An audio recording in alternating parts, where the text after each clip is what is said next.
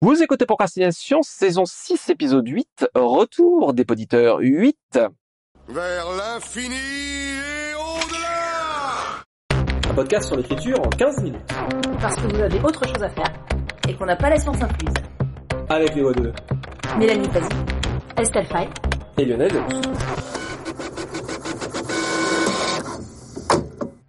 Parce que le signe de l'infini, c'est un 8, mais couché? Insérer rire en boîte. Très bonne idée. Il y avait longtemps qu'on n'était pas revenu sur euh, vos retours. Alors il faut dire qu'on avait mis un certain temps à commencer à les déballer, donc c'est pour ça qu'on avait euh, une certaine pile. Mais là, à nouveau, un certain nombre de commentaires et de questions qui nous sont arrivés. Merci, euh, comme toujours, à toutes et tous de votre écoute et de nous faire part de vos commentaires, ressentis et questionnements. Et là, on a un petit sac de correspondance euh, qui peut euh, se prêter à un petit jeu de questions-réponses en mode un peu rapid fire. Et la première, par exemple, c'est certaines maisons d'édition ne reçoivent pas de manuscrits. Quelle solution s'offre dans ce cas à un débutant comme moi? De tourner vers les maisons qui acceptent les manuscrits. C'est ce que j'aurais envie de répondre également. Aussi, bah, de par ailleurs euh, montrer vos textes ailleurs, de par exemple participer à des appels à textes de nouvelles moi, c'est comme ça que j'ai rencontré euh, donc mon premier éditeur. C'est sur un appel à texte de nouvelles, et c'est comme ça que j'ai mis euh, donc un de mes premiers romans dans une collection qui, euh, je sais même pas sûr si elle acceptait les manuscrits à l'époque, mais je débutais complètement. Par contre, j'ai répondu à un appel à texte. Il y a eu une nouvelle, elle a été repérée. Donc déjà, il y a plein de maisons d'édition qui reçoivent des manuscrits, vraiment, qui les lisent vraiment, et en plus, même dans les autres maisons d'édition il y a des éditeurs, des directeurs de collection qui vont essayer de lire ce qui se fait autour, d'avoir une vision vraiment très vaste des auteurs qui arrivent. Et euh, pour casser une idée reçue sur le milieu de l'imaginaire, j'ai zéro connexion à la base dans le milieu de l'imaginaire. Mes parents sont profs de physique. Mes grands-parents étaient instituteurs à l'époque, on dit professeurs des écoles aujourd'hui. Ma famille, c'est des scientifiques et des profs, pas de lettres. Et je suis là, quoi. Et euh, il y en a plein qui viennent de pas du tout un milieu littéraire comme moi pareil. Bah, je voulais, plus soyer. J'ai fait exactement la même expérience. Commencer par des nouvelles. Alors après, conseiller aux gens, commencer par des nouvelles pour placer les romans. C'est pas nécessairement la cam de tout le monde, on va dire. Tout le monde n'est pas à l'aise avec. Mais c'est vrai que c'est un bon moyen d'avoir des premiers contacts et ensuite de continuer à partir de là. Et sinon, effectivement, il y a suffisamment. Euh, enfin, je répondais au départ un peu comme une boutade, mais c'était euh, très sérieux. Pour quelques éditeurs qui ne reçoivent pas de manuscrits, il y en a beaucoup, au contraire, qui sont à la recherche. Il suffit de trouver la boîte qui publie le genre de choses qu'on cherche et qui est, ouverte à ce moment-là. Il y en a un certain nombre. Mais les contacts directs, oui, je suis d'accord, ça peut être un plus. Et un tout petit truc pour finir aussi, très souvent, quand il y a ces questions qui reviennent, j'ai l'impression, on dit en gros, les grosses maisons d'édition ne lisent pas de manuscrits. Alors déjà, il y en a certaines qui sont grosses et qui lisent quand même. Mais surtout, ce qui compte aussi quand on commence une carrière d'auteur ou d'autrice, c'est avant tout d'être avec des éditeurs qui vous soutiennent, qui vont vous mettre en avant. Si vous êtes dans une super grosse maison, mais que vous êtes le bouquin qui publie dans un coin euh, et qui va pas vraiment être défendu, qui va correspondre presque à la ligne éditoriale, mais pas forcément totalement, et qu'après, si c'est une série, bah, ils vous lâchent avant de publier le tome 2 et puis c'est marre.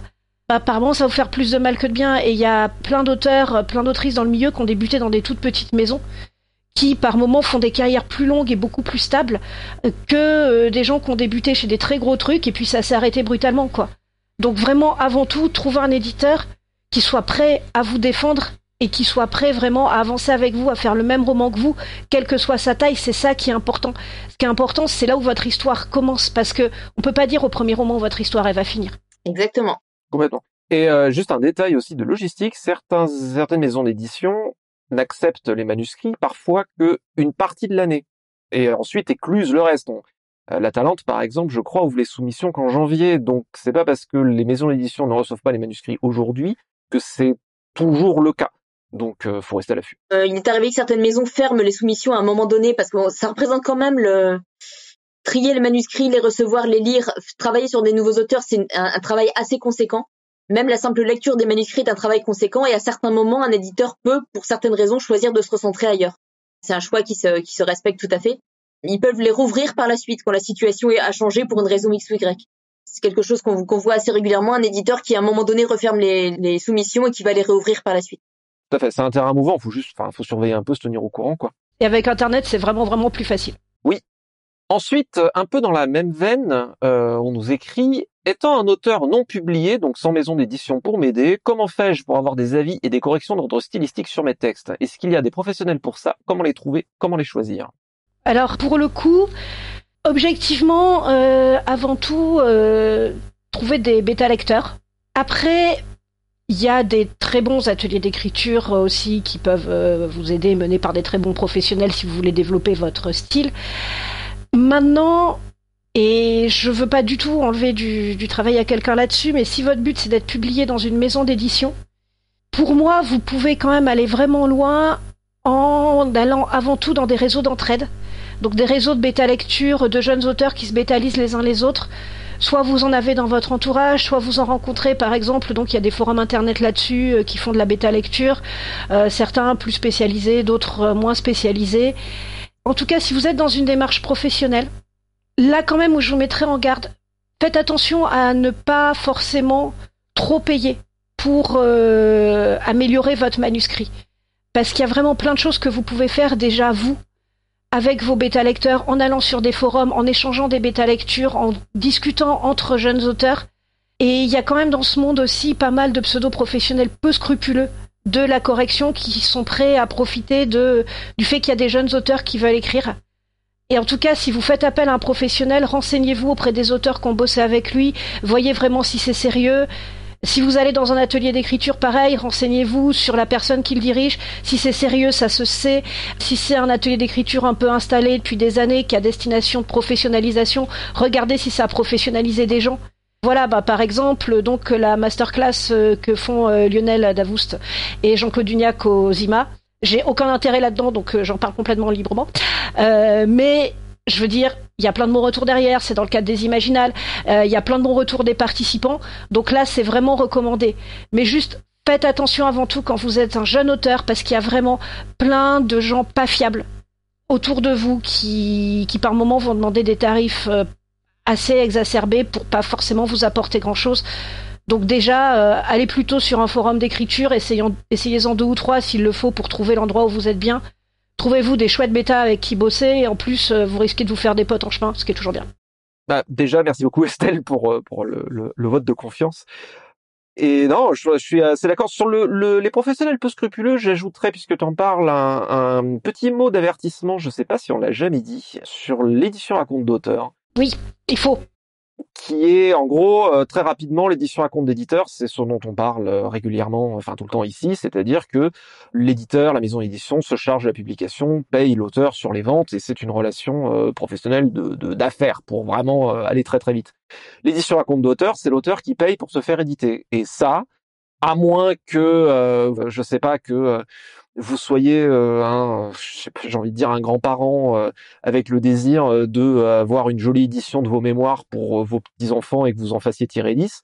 Et encore, maintenant, sur Internet, il y a des services d'impression à la demande qui font ça très bien. L'édition à compte d'auteur, en gros, fait porter le risque économique de l'édition à l'auteur et en général le fait en lui cirant les pompes et en lui disant à quel point c'est la septième merveille du monde et que, bien sûr, toute l'édition traditionnelle vous a refusé, mais nous, on vous donne un résultat en 48 heures parce que nous, déjà, on est des gens sérieux et en plus, évidemment, ils vous disent toujours que vous êtes absolument géniaux et ils vont vous publier, c'est juste ça va coûter 5000 balles.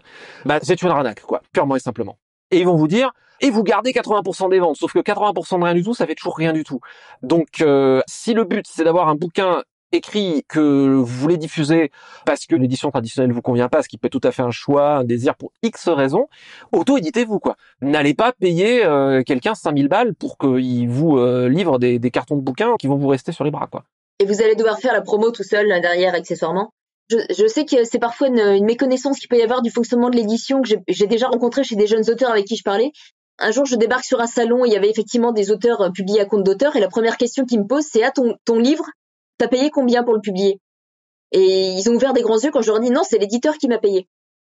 Un livre à compte d'éditeur, c'est l'éditeur qui vous paye ou l'éditeur en tout cas vous signe un pourcentage, un avaloir, euh, quelle que soit la forme. hein. Mais euh, ce n'est pas à vous de payer. Plus généralement, c'est la première règle du monde de la culture que j'ai apprise dès que j'ai débarqué dans le théâtre.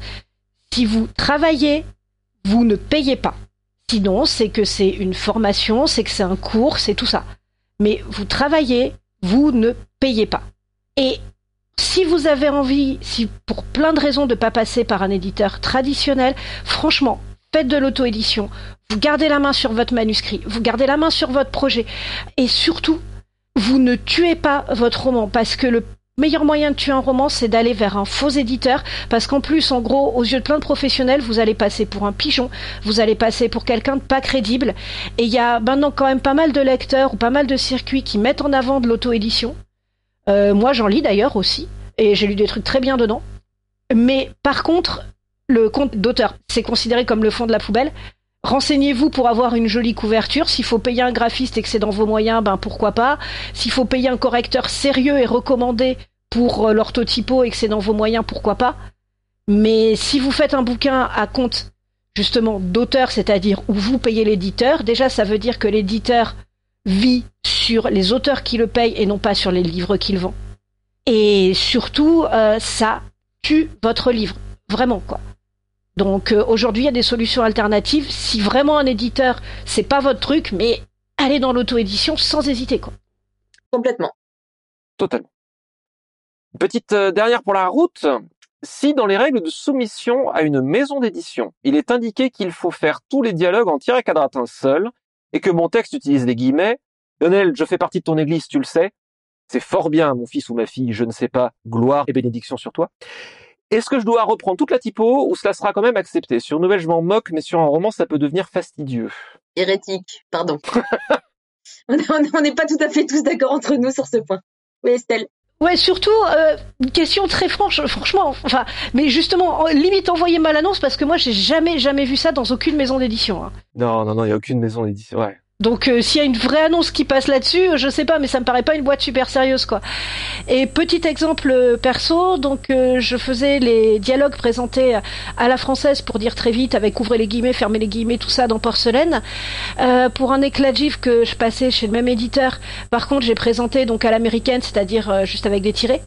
Et au début, l'éditeur il comprenait pas, il était pas forcément pour, et je lui ai expliqué pourquoi euh, là pour ce euh, projet-là, donc pour un éclat de givre, il fallait que ça soit comme ça dans le texte, mes références tout ça, et il a tout de suite compris. Enfin, euh, si un éditeur qui est vent debout sur une présentation de dialogue, Déjà, j'ai jamais vu ça. Après, ça existe peut-être, hein, tout existe dans ce monde, mais est-ce que c'est vraiment l'éditeur avec lequel vous avez envie de travailler? Je sais pas quoi. En fait, ce qu'il faut bien se mettre dans la tête, c'est qu'il y a plusieurs éditeurs en France. Vraiment, qu'ils cherchent des romans aussi, que parfois c'est long, parfois c'est difficile, mais ils n'ont pas tout le pouvoir et vous, vous en avez pas aucun, quoi. Et euh, c'est vraiment ce que j'ai vu, bah, quand notamment je me suis mis à diriger des entos de nouvelles, c'est qu'on était en train de les chercher les nouvelles, quoi. Vraiment, on en voulait. Donc euh, vous aussi, vous avez du pouvoir en tant qu'auteur, même si c'est pas facile de vous en rendre compte. Oubliez pas ça. De manière générale, je crois pas avoir jamais vu pour la, la les soumissions euh, générales une fiche typo disant vous devez formater vos, vos, dialogues avec des guillemets ou des tirets. Donc euh... j'ai jamais vu. Après tout existe, hein, donc euh, si ça se trouve. Euh, j'ai pas souvenir non plus. J'ai eu ces, ces échanges-là avec les éditeurs une fois qu'on travaillait sur un texte ou une traduction, mais euh, j'ai jamais vu ça spécifié avant je pense qu'effectivement, euh, c'est une conversation à avoir avec euh, avec l'éditeur. Globalement, euh, si l'éditeur n'est pas hérétique, il acceptera les guillemets à chevrons, comme le font les gens qui ont du goût. Bon hérétique. Dieu. Un bon guillemet est un guillemet mort. Et puis l'idée, c'est vraiment pas de décrocher un éditeur euh, dans l'absolu comme si c'était une sorte d'entité unique. Quoi, c'est vraiment de trouver l'éditeur qui vous convient à vous. Et il y a de grandes chances qu'en plus, vous, vous lui conveniez grâce à ça. C'est génial. Complètement. Ça, je pense qu'on le répétera jamais assez. Eh bien, une petite citation pour terminer. Dans notre édition d'hier, une légère erreur technique nous a fait imprimer les noms des champignons vénéneux sous les photos des champignons comestibles et vice-versa. Nos lecteurs survivants auront rectifié de même. Pierre Desproges. C'était Procrastination. Merci de nous avoir suivis. Maintenant, assez procrastiné. Allez écrire. Thank you.